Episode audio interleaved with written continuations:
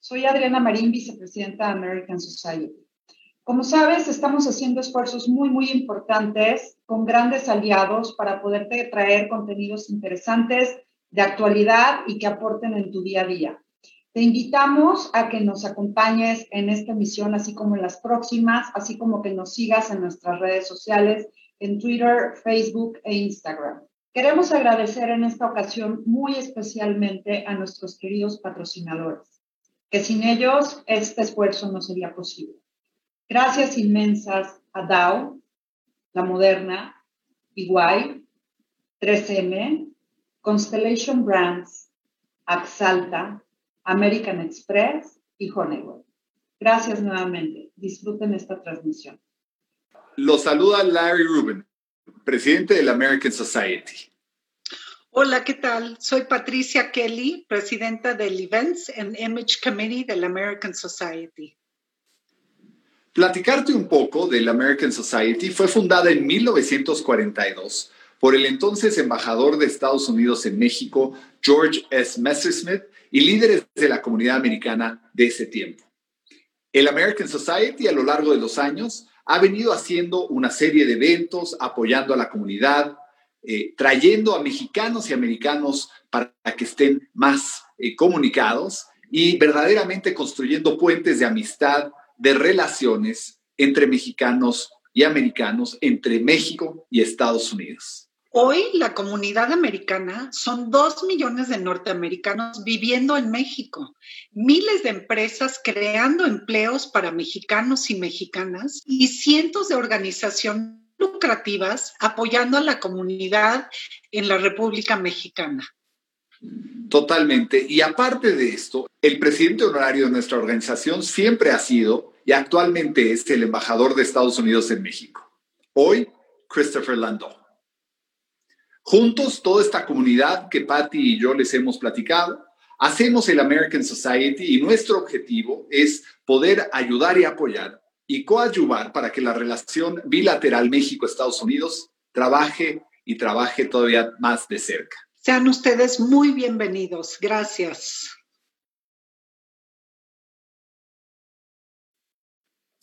Bienvenidas y bienvenidos a nuestro jueves de Home World en el que me acompaña mi gran amiga Cristina Camino, quien aparte de ser coach ejecutiva y psicóloga, es una gran cinéfila. Y bueno, siendo este el mes en el que se celebra el Día del Padre, estaremos platicando sobre los roles de la paternidad en la pantalla grande y estamos muy complacidas de que nos acompañen dos súper expertos en la materia que son Linda Cruz, quien es analista cinematográfica, y Carlos Gómez, crítico de cine. Y bienvenidos a los tres, Cristina, Linda, Carlos.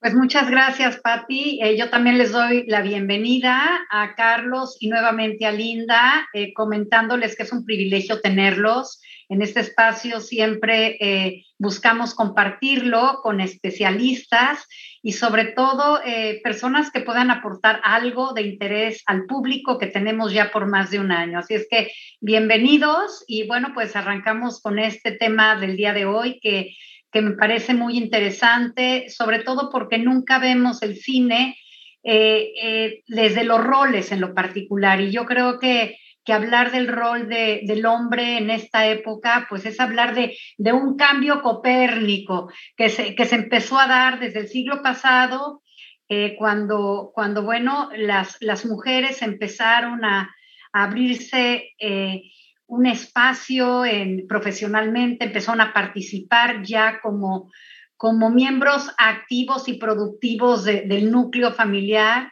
entonces, bueno, creo que eso dio un salto cuántico en, lo que era el rol y los estereotipos anteriormente. Y yo creo que ya desde el, desde el siglo pasado empezamos a ver muchas películas donde ya veíamos que el hombre tenía un rol predominante en la formación de los hijos, en la participación del hogar y cómo muchos eh, sí han logrado romper con este estereotipo, han logrado acuerdos con la pareja y bueno, hoy tenemos cantidad de hombres que, que tienen el rol del amo de casa mientras la mujer es la, ejecutiva y yo creo que, que pues esta es otra forma de vida como muchas que nos muestra el mundo de hoy. Entonces, pues adelante para comenzar con este tema y que ustedes pues nos puedan compartir desde el cine eh, cómo, cómo han cambiado las narrativas.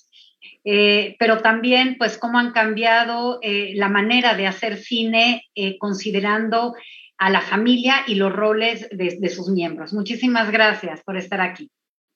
Así es. No, al contrario.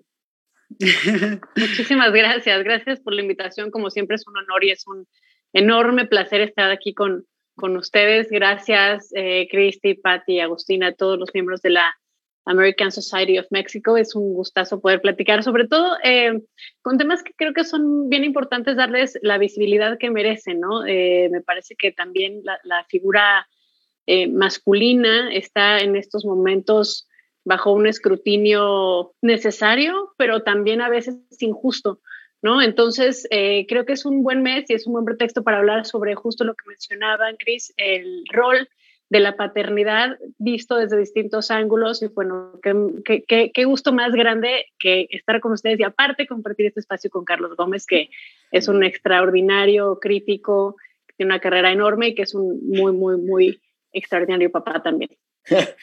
Muchas, muchas gracias, Linda. Eh, y gracias, Patti. Y gracias, eh, Cris, eh, por esa gran introducción que en, verdad, que en cuanto lo dijiste, me, puse a reflexionar en, toda la verdad que, tienes. creo que es buen momento para hacer un análisis de la nueva paternidad y el momento histórico y los roles paternales que hemos tenido en el cine. Em, que han, hemos visto de todo, hemos visto papás irresponsables, papás inspiradores, papás ausentes, papás pobres, ¿no? Mucho, mucho de los papás eh, que se han visto en el cine mexicano, sobre todo, están directamente relacionados con el proveer, están directamente relacionados con el dinero, eh, su ausencia o su presencia. Entonces, creo que eh, es un gran punto el que estás tocando en el que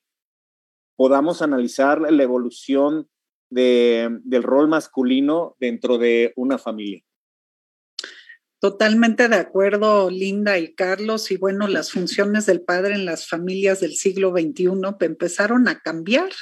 Y, y, esto, pues como bien lo dijo Cristina, con la incorporación de la mujer a la esfera pública, a través del acceso al mundo laboral, empresarial, social.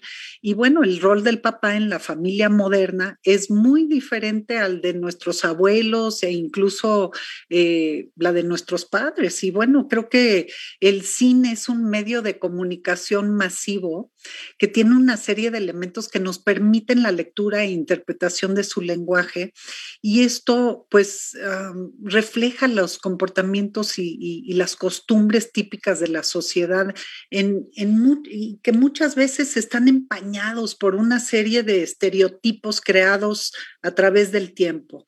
Eh, creo que hay películas cuyo mensaje transmite al receptor que, busque lograr ah, la ruptura de los estereotipos de, género, muy en especial. Y hoy día el tema de género es realmente un tema que está en la mesa, en el mapa, y bueno, pues el cine considero que es una manera muy interesante de, comunicar lo que está pasando en el presente y hacia dónde va la sociedad.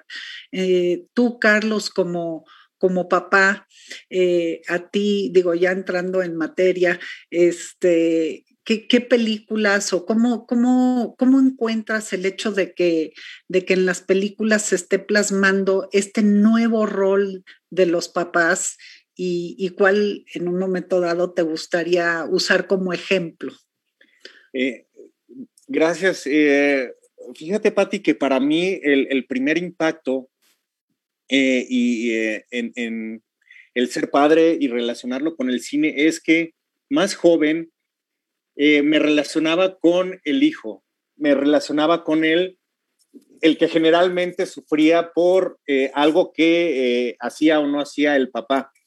Entonces, desde ese lado era una posición relativamente cómoda en el sentido de que eh, los problemas que yo tengo en la vida son creados por eh, mi padre porque me hizo esto en algún momento o dejó de hacer. Cuando uno crece y se convierte en padre y se da cuenta que esa historia tiene dos versiones y que en, en algún momento fuiste hijo y que ahora eres padre, tú puedes provocar ese tipo de malestares o puedes inspirar a un, un ser humano que está creciendo para mí esa dicotomía eh, ha sido de los impactos más fuertes que he tenido en mi relación con el cine, que ha sido pues prácticamente, pues, eh, bueno, al, menos la vida consciente que tengo.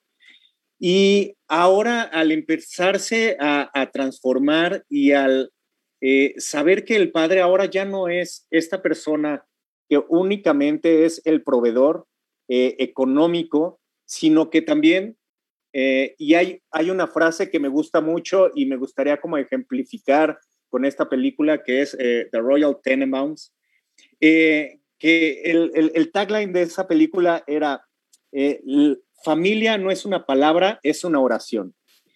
Y de ahí me gusta pensar que sí, solamente el, el, papá es un elemento importante pero que cada vez siento eh, está balanceando más su carga emotiva en las películas, eh, con la presencia de, las mujeres cada vez más empoderadas, justo lo que decían él y lo que decía yo también al principio, eh, cuando los roles y cuando la mujer también empezó a, a ganar dinero y a depender de ella misma,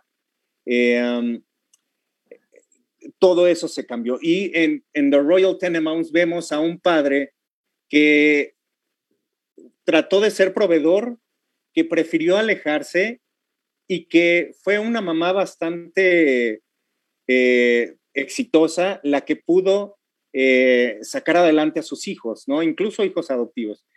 Y es eh, bien interesante cómo ya el papá, y cada vez vemos más películas así, eh, que el papá trata de reconciliarse con sus hijos después de haberse dado cuenta de que fue un relajo y que no estuvo presente y no se supo adaptar a los nuevos tiempos que se están viviendo. Eh, entonces, a mí me llama mucho la atención que cada vez vemos más este tipo de comportamiento eh, en los padres y cada vez el reflejo de una soledad más grande del hombre eh, que no se ha podido adaptar a, a lo que ha a, lo que él mismo ha creado, ¿no? Eh, que creció con otros valores que no precisamente son los que sus hijos están adoptando y, um, y que eh, explicarse el mundo le ha costado mucho trabajo y creo que esa narrativa cada vez le encuentro más y cada vez es más interesante las películas que están saliendo eh, con esa temática.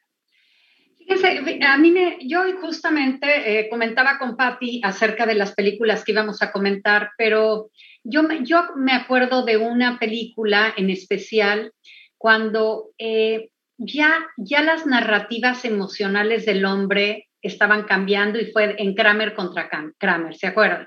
Totalmente. Yo creo que ese es un hito, es una, una película que marca definitivamente eh, como ese nuevo espacio del hombre en el que él puede ser el elegido para formar a los hijos.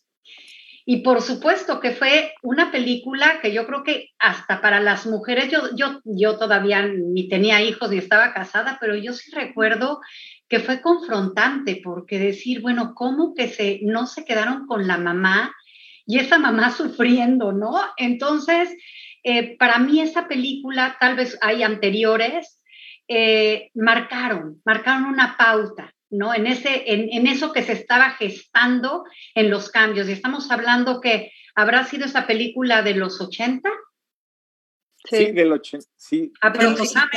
fue en los 70. Vamos a verlo. Entonces, bueno, para mí es como un buen punto de partida. Sí, definitivamente. Oye, Linda, a mí una película que me, que me encantó, que es un poquito más actual, pero con un gran actor que es Robin Williams, que en paz descanse y creo que eh, fue una gran pérdida para la industria del cine, este, fue la de Mrs. Doubtfire. Y, fíjate que hay un estudio realizado por el Centro de Ciencias del, del, Cerebro de Gonda en la Universidad de Baryan, que indica que si un hombre ejerce un papel primario en el cuidado de su hijo, experimenta el mismo cambio neuronal que una mujer. Y, ese, cuando leí ese dato, me hizo pensar en Mrs. Doubtfire. ¿Cómo, ¿Cómo, ven? Pues me hace completamente sentido, ¿no? Eh, me parece que la paternidad, pues es algo que, que, hay que tomarse muy en serio, la paternidad y la maternidad, ¿no? Yo recuerdo eh, cuando vi esta película de Mrs. Doubtfire, pues Robin Williams tenía esta gran cualidad de, de plasmarnos realidades cercanas y brutales a través de la comedia, ¿no? Hay otra película que se llama Justo Father's Day que hizo junto con Billy Crystal por ahí del 97, 98. Y, y toca también el mismo tema de la paternidad. Ahora, ahora que, que preguntaban sobre el primer como recuerdo que tenemos sobre la paternidad en el cine, a mí me hacía muchísima gracia ver los tres huastecos, ¿no? Eh, me parecía súper simpático ver justo a este estereotipo del macho mexicano haciéndose cargo de una niñita que era, e, era bastante bribona, ¿no? La famosa Tucita, María Eugenia Llamas. Y, y a partir de ahí pienso que, que, retomando un poco lo que dices, Patti, de cómo te puede cambiar la conexión neuronal, es que creo que es el ejercicio menos egoísta que puede tener cualquier ser humano, ¿no? Ya, la vida se deja de tratar de uno, sino se trata de buscar el bienestar de, los pequeños. Ah, claro que no todos lo hacen, ¿no? Es más, hay gente que ni se debe de reproducir, pero quienes sí lo hemos hecho sabemos que, que sí, eh, tu, cabeza, tus prioridades cambian absolutamente, ¿no? Y Robin Williams eh, sí tenía justo esta, esa característica. Hizo después otra película que se llamó, junto con John Travolta, algo Dogs. Ah, ahorita me acuerdo. Pero eh, es muy curioso porque contando una anécdota, a mí me tocó cubrir las entrevistas para promocionar esa, esa película y tenía entrevista con Robin Williams y con John Travolta, pero justo unos días antes fue cuando muere el hijo de Travolta y Travolta cancela toda la, la, gira de medios para, para esta película, ¿no? Y es maravilloso ver cómo si eh, el, abordar la paternidad y como actor también, que de repente tienes que estar en situaciones diversas, ajenas a ti, pues sí te hace plantearte las cosas de otra manera. Y son, son eh, ejercicios de empatía también, ¿no? En el caso de, de Mrs. Doubtfire, a través de la comedia, por supuesto, y con un intercambio justo de, de, género bastante, bastante interesante, pero lo que decía, bastante real también, ¿no? Totalmente, caray, sí. Carlos. No, no eh, eh, es que ahorita que hablaban sobre Mrs. Doubtfire, que trata sobre un, un papá que hace lo imposible eh, para, para, estar, o sea, hemos visto en el cine que papás cruzan galaxias para salvar a sus hijos, para estar junto a ellos, eh, que vencen ejércitos. Y a mí se me hace muy simbólico el paso que da este, Mrs. Doubtfire porque su, su pelea es transformarse, su pelea es convertirse en una mujer, ¿no? Y a través de eso dar lecciones de paternidad, pero siendo una mujer. Entonces, creo que eso es, esa es una temática parteaguas, ¿no? Eh, y entonces ahorita ah, escuchando a, Linda, eh, que, también rozaba también por el, por el cine mexicano, me ponía a pensar también en, en, los papás que hemos encontrado eh, en el cine mexicano que, que han eh, adoptado esta, quiéralo o no, pero que han adoptado esta responsabilidad de crear a los hijos. y, y hoy por hoy la película más taquillera en la historia del cine mexicano, no se aceptan devoluciones, eh, justamente toca ese tema em, y comienza siendo eh, un padre irresponsable, un padre que no quiere eh, hacerse cargo de su hija, pero que el tiempo y las lecciones de vida terminan haciendo que adopte eh, y, cambie totalmente su discurso. Creo que también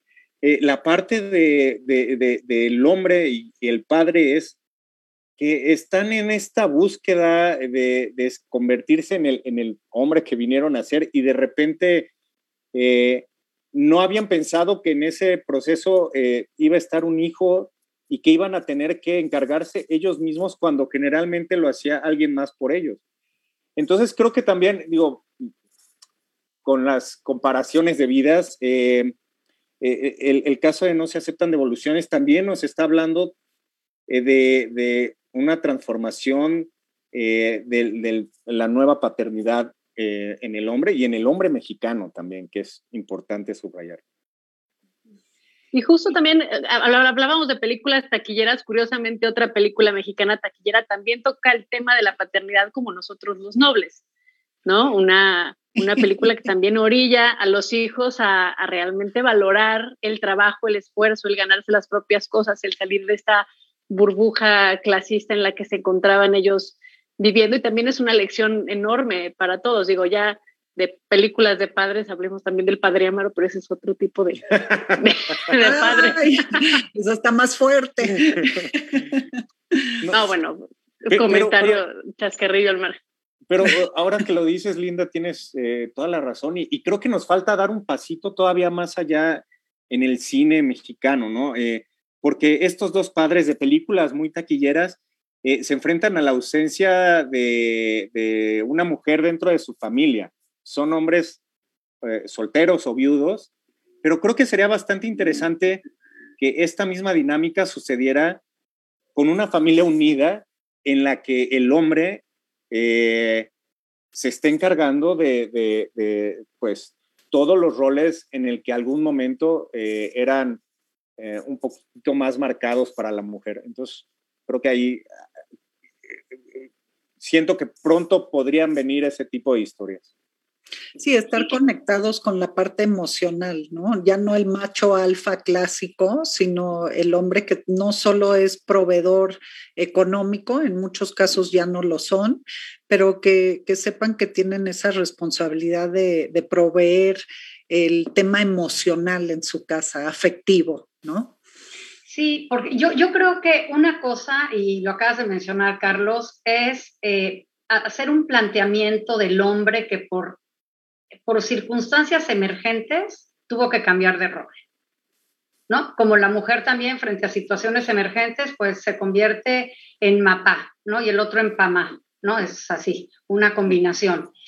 Sino, sino verdaderamente en una, en una situación donde, donde este núcleo, la pareja, hace un diseño distinto. Parten de un diseño de vida totalmente diferente, donde hay acuerdos, donde se da entrada a otras actividades, eh, donde eh, el hombre también tiene ese espacio de la emocionalidad, de la conexión con el hijo, ¿no? Porque muchas veces vemos la conexión con el hijo pues solamente en momentos donde el papá se siente orgulloso ¿sí? Donde el hijo gana un premio, gana un concurso. Pareciera que son los momentos donde, donde el padre conecta con el hijo, ¿no? Cuando son momentos de reconocimiento, de orgullo.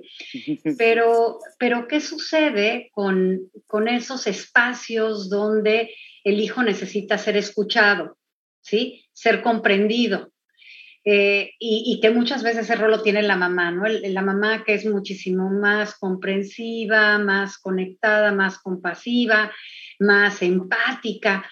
Y de pronto pareciera que el papá pues es así, es el que exige, el que pone, el que pone las reglas, el que provee.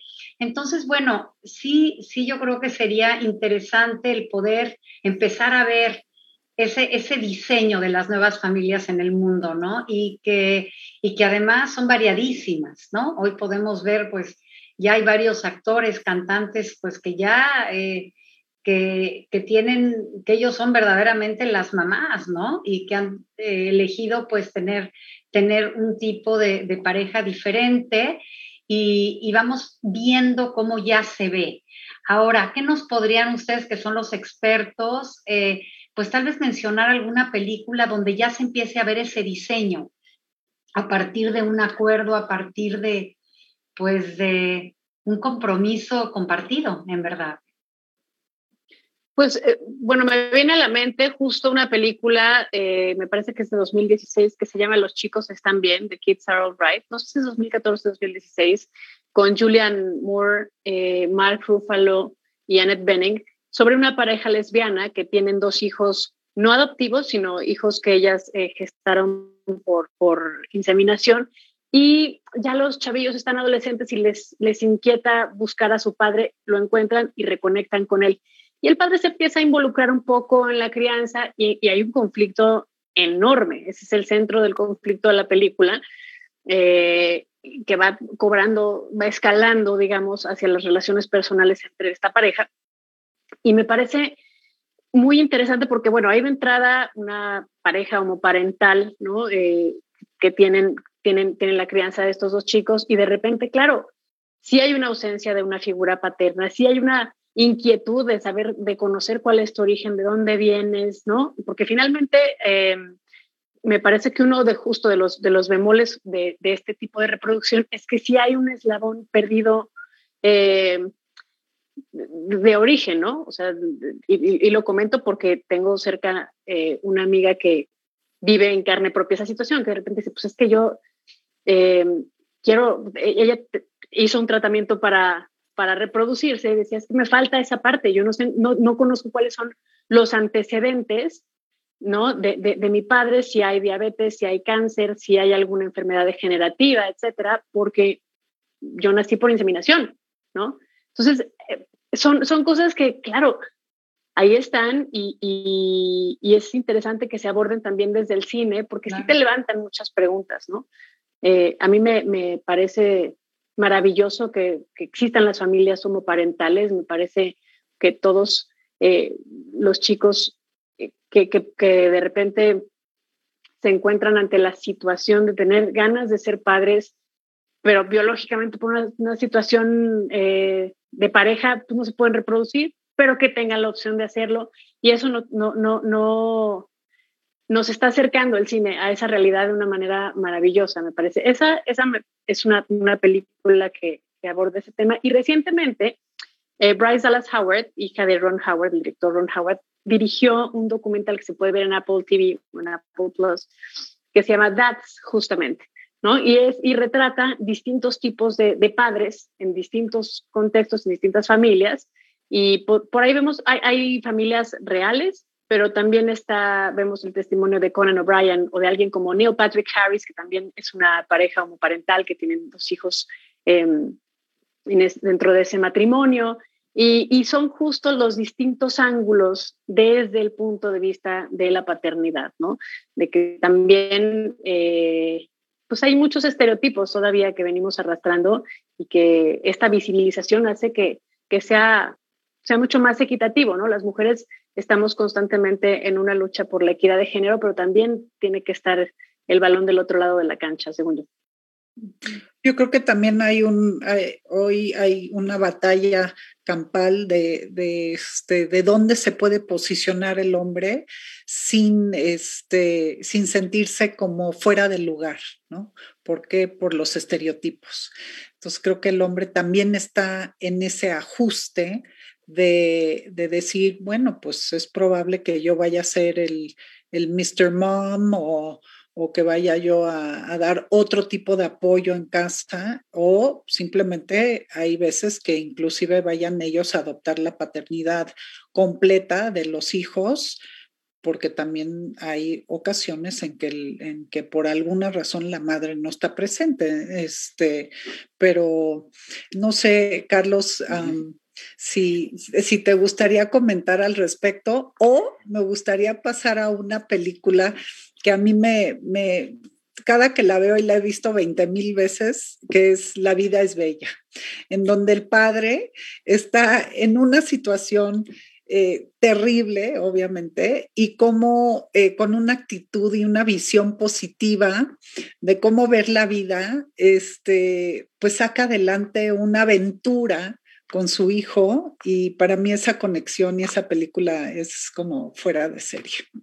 Sí, sí, no, bueno, nomás de, de, lo anterior quisiera eh, traer a colación esta maravillosa saga de películas de Before the Sunset, en la que vemos el, eh, cómo se conoce una pareja hasta que justamente pues podrían estar al, eh, bueno, eh, sí, se conocen, se casan y se van viendo conforme va pasando el tiempo. Y en Before the Sunset hay una frase muy representativa que, que, que, creo que es, que, habla mucho de lo que estamos tratando de encontrar, ¿no? un poquito cuando le preguntan al personaje de Ethan Hawke eh, que cómo, cómo se siente ahora que eh, está casada y que tiene hijos. Y él dice, siento que estoy dirigiendo una pequeña guardería con alguien con quien solía salir, ¿no? O sea, mm, estamos todavía tratando de, definirnos, ¿no? O, de, porque pues vaya, o sea, la, la, mujer eh, seguramente si le preguntaran diría lo mismo, ¿no? Pero no, todavía ahí como que se sintiera como que, ah, no, yo soy la víctima. No, no, no, o sea, los dos tenemos que cooperar para que esto no se sienta como una guardería y que nos alejemos tanto en los roles como para sentir que éramos o fuimos novios y ya ahorita pues dirigimos nada más a los niños. Y, mm, y, bueno, de, de, la vida es bella, creo que es uno de los eh, padres ejemplares y que tienen que salir prácticamente en todas las películas eh, de cuando se hace un conteo sobre, sobre los papás. Eh, siento que mm, no hay padre que eh, quisiera ser ese padre tan entregado, tan poder sobrellevar los problemas del, de, bueno, ahí son problemas mayores, ¿no? Pero los problemas del día a día con esa cara y con esa actitud y de alguna manera eh, hacer que la vida de tu hijo sea bella, ¿no? Eh, algunos cuestionarán que eh, a lo mejor le falta como esa parte de enseñarle que también la vida es dura y que va a haber muchos problemas, pero el identificarse con el, con el personaje de Roberto Benigni creo que es eh, vaya, eh, de repente creo que hasta pone la, vara muy alta. este, es un poco estresante de repente decir, puta, yo en, en el caso, por ejemplo, de, de, que me tocara algo así, en el caso de eh, un asalto con mi familia, ¿cómo, ¿cómo haría yo para poder cambiar esa experiencia según me ha enseñado Roberto Benigni? Entonces, eh, eh, bellísima la película, pero como padre, ah, de repente puede ser difícil este, llegar a, esos niveles de buena onda. fíjate que eh, para mí lo valioso de esa película, continuando con La vida es bella, es cómo él encuentra una serie de, de recursos para cambiarle la percepción al hijo, ¿no? Construyéndole un mundo imaginario y yo creo que eso es lo poderoso porque, porque bueno, frente a una realidad eh, muy dura, una, una realidad eh, eh, que no puedes hacer más, o sea, de la que no te puedes mover porque, porque sabes lo que va a suceder, Sí, porque tú comentabas, Carlos, bueno, a veces hay que enfrentarlos a los, a los niños, a la realidad, pero hay veces que esa realidad es inevitable. Y, y para un ser humano el no tener esperanza de algo que pueda suceder a favor tuyo es terrible. Y estando en esa situación, es interesantísimo cómo él, utilizando una serie de recursos, eh, justamente a través de, esas narrativas llevadas a un mundo que no es, pero que él puede, pero que logra que el niño viva desde ese mundo imaginario, a mí se me hace maravilloso. Y volvemos a hablar otra vez en el contexto emocional, desde dónde creas eh, una nueva historia, cómo logras cambiar una percepción de un ser humano para que empiece a mirar las cosas de otra manera. Entonces, para mí eso es lo, lo que es genial y lo que sí nos muestra que, que por un lado el ser humano, pues vivimos un mundo real, eh, vivimos un, pues un proceso de vida que, que no irreversible, pero que dentro de esa realidad podemos crear también submundos y subexperiencias. Y si logramos con una actitud construir esas experiencias eh, eh, disfrutables, placenteras y llenas de, de esperanza, pues yo creo que, que, también se vale, ¿sí? Porque bueno, la vida también se trata de otras cosas. Sí, estoy, hay, hay una, eh, voy a tocar otra, otra película para ejemplificar un poco eh, lo que quería decir, pero eh, cada vez más en las películas de superhéroes estamos viendo como que uh, los, incluso los superhéroes tenían muchos daddy issues, ¿no? Em, y es bien, bien interesante en Black Panther, por ejemplo, cuando Black Panther es príncipe, hay una escena para mí muy emotiva y más emotiva sabiendo que, ese, que el protagonista ha fallecido, pero eh, hay esta escena, eh, está el príncipe y está el rey y le dice el príncipe, el joven eh, Black Panther, le dice, papá, es que yo no estoy listo para que tú te vayas. Y su papá le responde, un hombre que no ha preparado a sus hijos para su propia muerte ha fracasado como padre. ¿Alguna vez te he fallado? Y pum, se hace uno con el universo.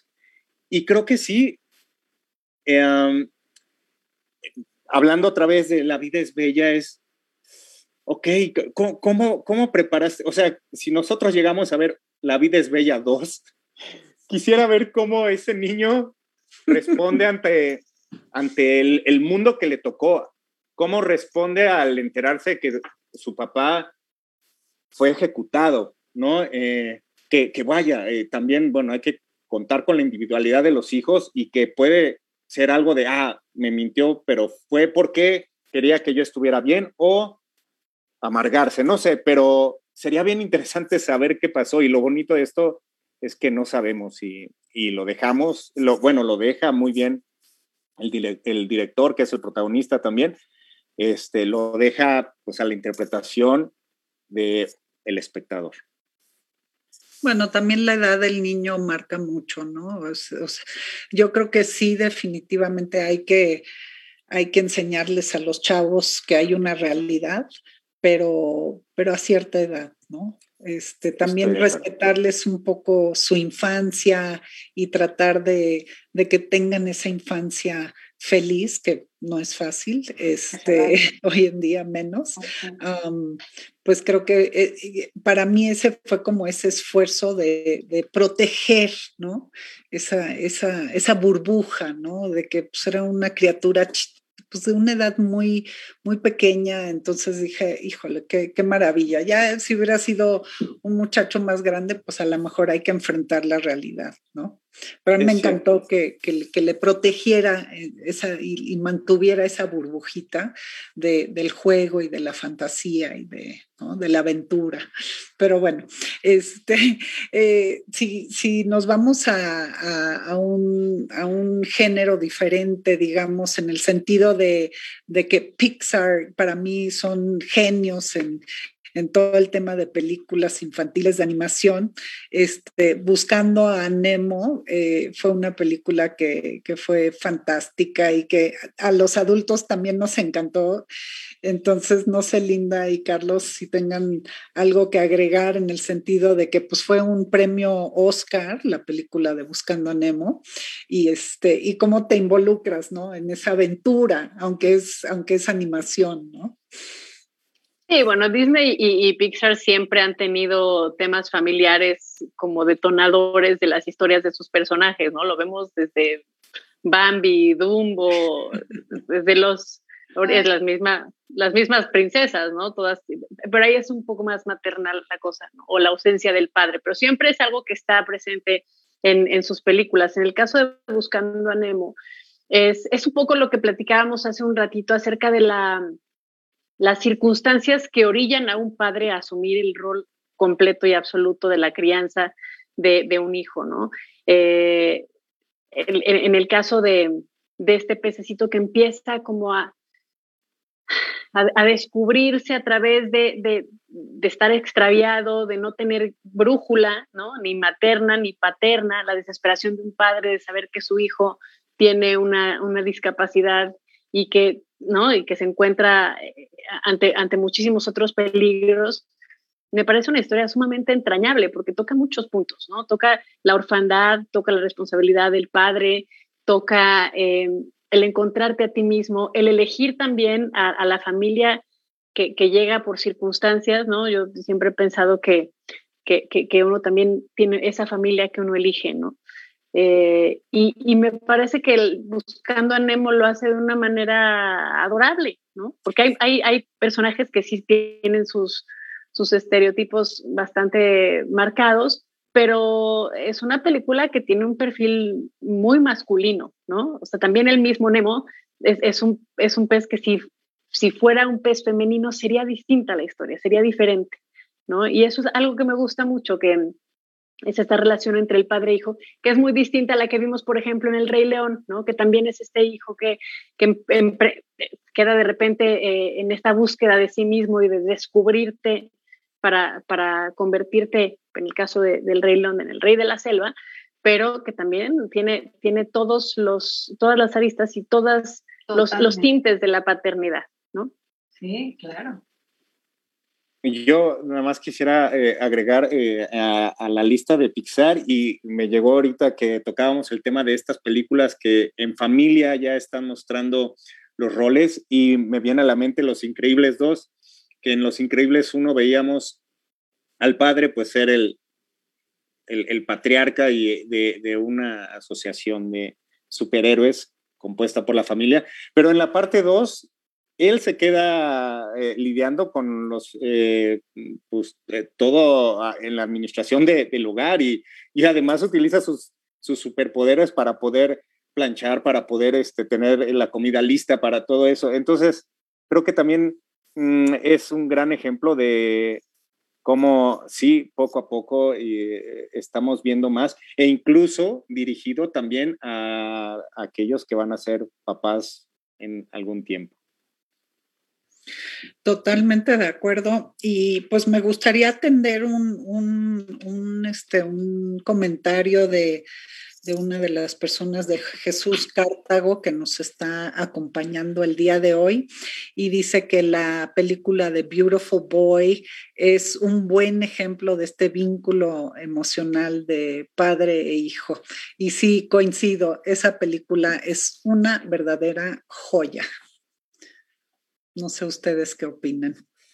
Pues sí, creo que es una película muy fuerte porque aparte también el tema de de las adicciones, a veces uno piensa que es porque hay una, un problema familiar, porque hay una ausencia. Y en el caso de Beautiful Boy, el personaje que hace Timothy Chalamet y, y, y, Steve Carell, eh, sí nos muestra pues una, una, familia estable, ¿no? Aparentemente, pues sin ninguna carencia, como que uno no se imaginaría por qué eh, este, este chico cae en, en, las garras de las adicciones, ¿no? Y es justo pues esta lucha constante por, por preguntarte también qué hice mal yo, ¿no? Los papás también a veces pienso que somos muy culpígenas y uno siempre cree que está haciendo lo, lo, mejor posible, pero también siempre acaba siendo el origen de cualquier terapia, ¿no?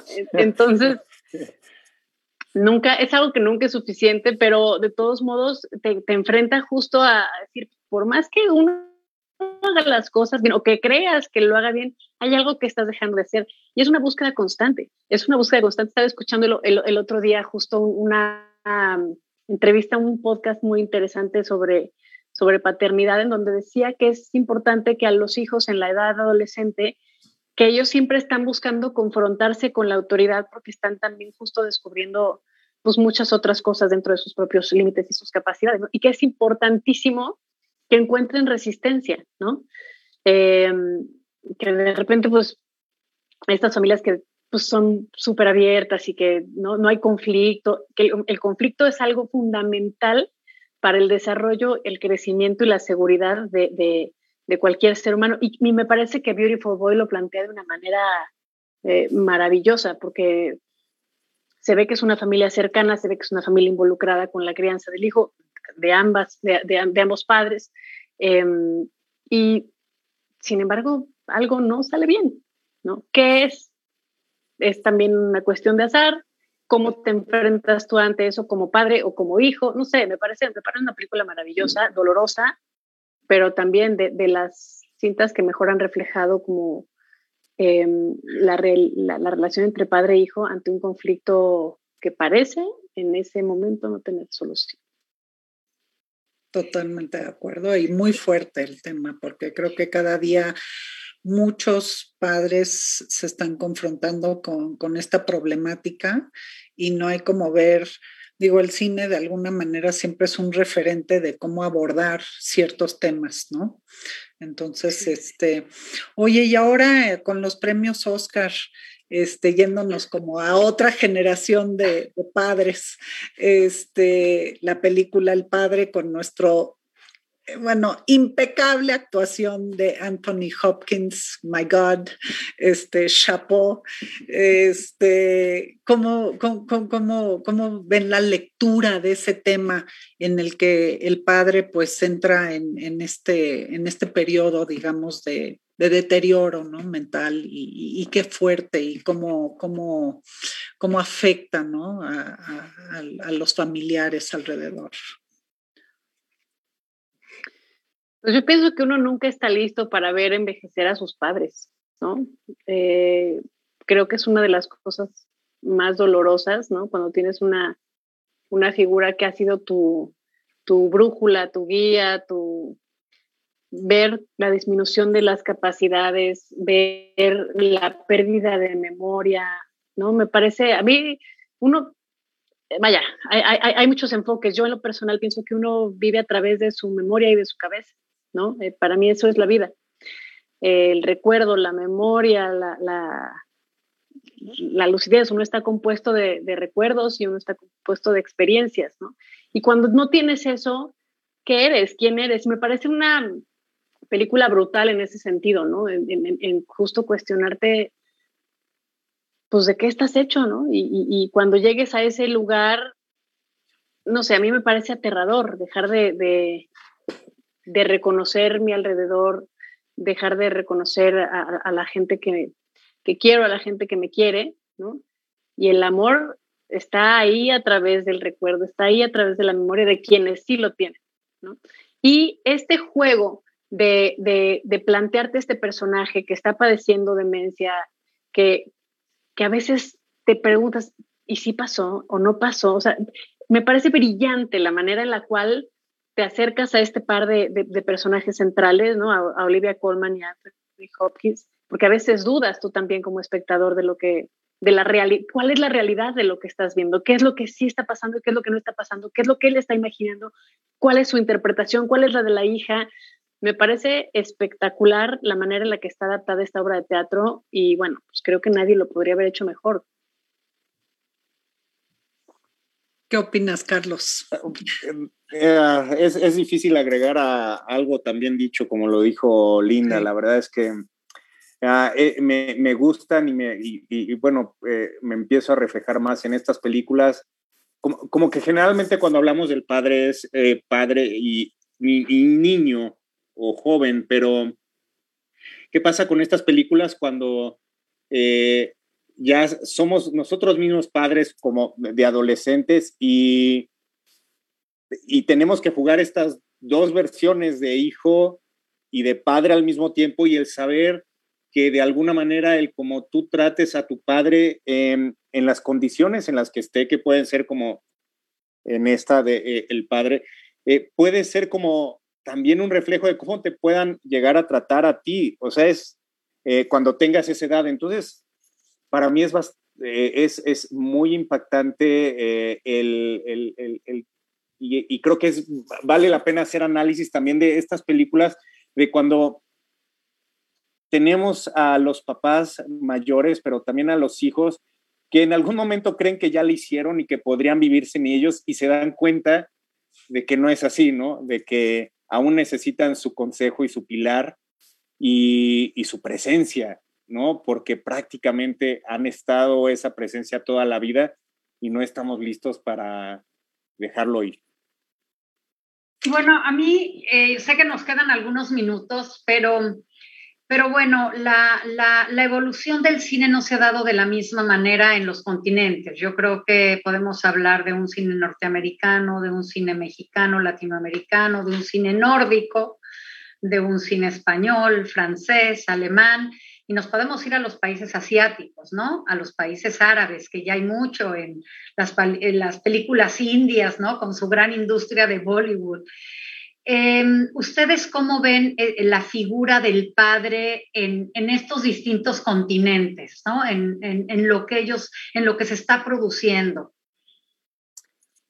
Bueno, a ver, eh, a mí me gustaría hablar un poco de la evolución que ha tenido el padre en el cine latinoamericano en el que cada vez, por ejemplo, una película muy importante del Perú que se llama Retablo, en el que cada vez más vemos eh, la temática de aceptación eh, a la homosexualidad de los hijos, mm. que siento que eh, antes el cine latinoamericano era prácticamente retratar las luchas contra o la desaparición forzada de las dictaduras o, o el dinero. Eh, y me gusta que empecemos a meter en las conversaciones eh, cosas más íntimas, cosas que podríamos vivir cualquiera eh, y que se están enfrentando a temáticas que por el machismo que predomina en, en Latinoamérica no se tocaban y ahora empieza a haber cada vez más ese tipo eh, de cine. Entonces, eh, para mí creo que el cine latinoamericano cada vez acepta más eso, lo confronta y abre cada vez más las puertas para que haya ese, ese diálogo eh, y, creo que es un, gran, un gran paso. Oye, Carlos, anoche me di a la tarea de ver este, una película que está en Netflix, se llama Padre no tan padre con Héctor Suárez y ah, sí. Y, ahí está ese estereotipo del papá de, de una edad avanzada y cómo entra a este círculo de su hijo en donde dice, Dios, ¿qué es esto? Este, me encantó porque ver la evolución de cómo él se va adaptando y va aceptando y al final, pues de alguna manera se vuelve a convertir en un faro guía. Este, me encantó, es muy recomendada por, de mi parte, la verdad es que la disfruté mucho. Esos, esos 10 minutos que tiene Héctor Suárez es que es eso, exactamente. y además, siendo Héctor Suárez, ¿no? O sea, eh, pues un, personaje de, de, de, otra, mm, de otra época, ¿no? o sea, y, y, de repente, pues verlo enfrentándose a eso, eh, sí, bastante, bastante interesante eh, en el sentido de la paternidad. Estoy de acuerdo. ahora que decías de, de, de, Netflix, hay un documental que se llama Dick Johnson is Dead o Descansa en paz Dick Johnson, no sé si lo han visto, que eh, lo dirige una chica que se llama Kristen Johnson y es acerca, ella trata de hacer como una especie de docuficción con su padre en el cual muere varias veces, pero al padre le, el padre tiene demencia. Mm. Entonces, de repente es una mezcla entre esta sátira tremenda y un retrato de los últimos días de su padre. Todo hecho y ejecutado de una manera muy inusual, muy inusual y, muy interesante, porque a veces te ríes, pero es lo mismo, es, no es lo que pasa con The Father, pero es, es otra situación, porque a veces te da risa, pero te sientes culpable, pero a rato estás llorando y ya no te viste ni a qué hora te dieron el sablazo. Es, es está maravilloso. Si la pueden ver, eh, Dick Johnson is Dead se llama, o Descansa en paz, Dick Johnson. Sí, es, es, terrorífico la, en algunos momentos el, el, el, pensar de que va a retratar a su padre con distintos tipos de muerte, ¿no? Que se cae, que lo atropellan, eh, y que lo actúe su mismo padre. O sea, yo, yo creo que sí me gustaría conocer al psicólogo de esta directora y saber realmente qué es lo que buscaba. O sea, si prepararse para la muerte de su padre o, o, o, o hacer arte, no sé, no sé. O sea, e, es, es, es, una película que a mí me costó trabajo ver y que me, se me hizo así como ah, ¿cómo pones a tu papá a hacer eso, no? Pero sí, sí. Es, no sé, cada familia sabe qué onda. Pues sí. Yo no lo he visto. ¿Tú, Cristina? No. Ok, pues nos daremos a la tarea. Sí, nos daremos. Pues sí. Bueno, pues sí, increíblemente hemos llegado prácticamente al final de, de esta sesión que, que la verdad es que pues nos faltó como como unas 10 horas, ¿no? Uy, sí, sí. No, nos, nos faltó hablar de, de, muchos papás, este, buenos, malos, muy correctos ejemplos, pero bueno, ya, ya lo haremos el próximo año.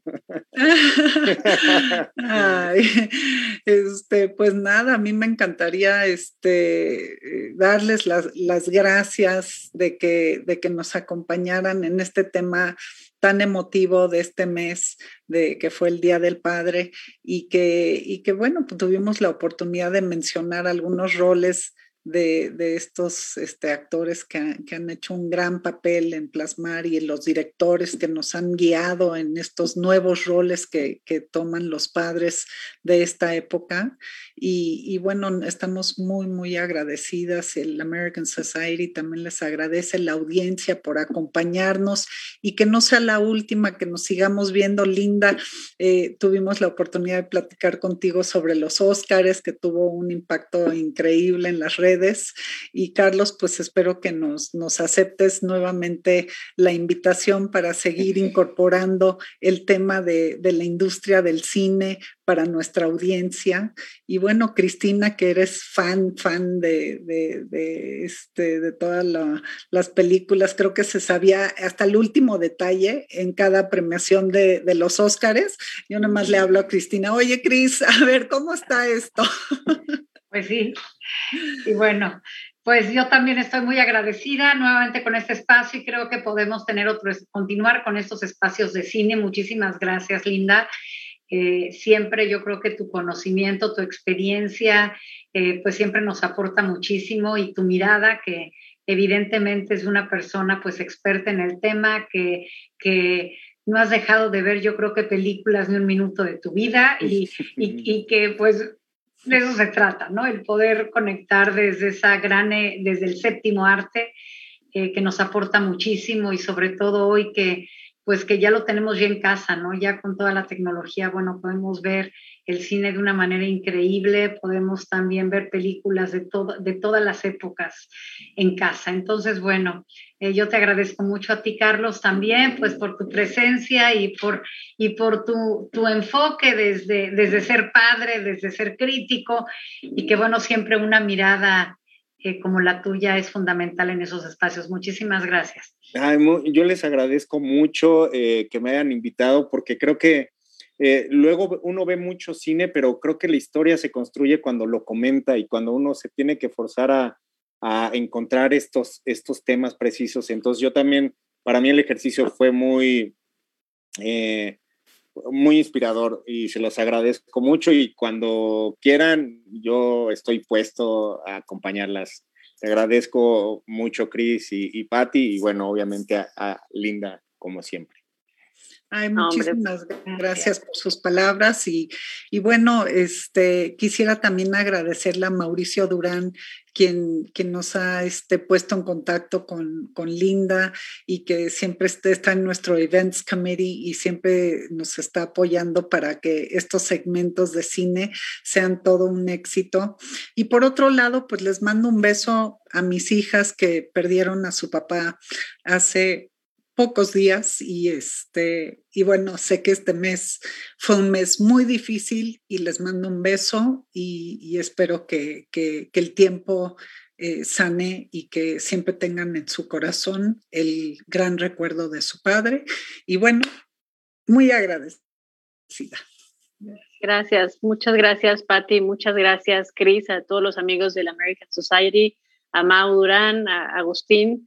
Eh, Patti, un abrazo fraterno por, por lo que mencionas, por la pérdida que está sufriendo tu familia. Eh, insisto, la memoria es, lo que tenemos y, vivimos y sobrevivimos y nos inmortalizamos a través del recuerdo. El cine es un gran ejemplo de ello. Y igualmente a sus órdenes, siempre que quieran, aquí estaremos con ustedes. Pues muchísimas gracias, Cristina, Linda. Carlos, eh, y a toda la audiencia por acompañarnos, este, a la American Society por darnos este espacio y bueno, que, que tengan un lindo fin de semana que empieza mañana en la tarde. Muchísimas gracias. No olviden acompañarnos en nuestro segmento de Viernes de Salud y los invitamos a visitar nuestra página para que conozcan quiénes somos, qué hacemos y, por qué no, volverse miembros de la American Society. la invitación está abierta. Muchísimas gracias. Muchas gracias. Gracias.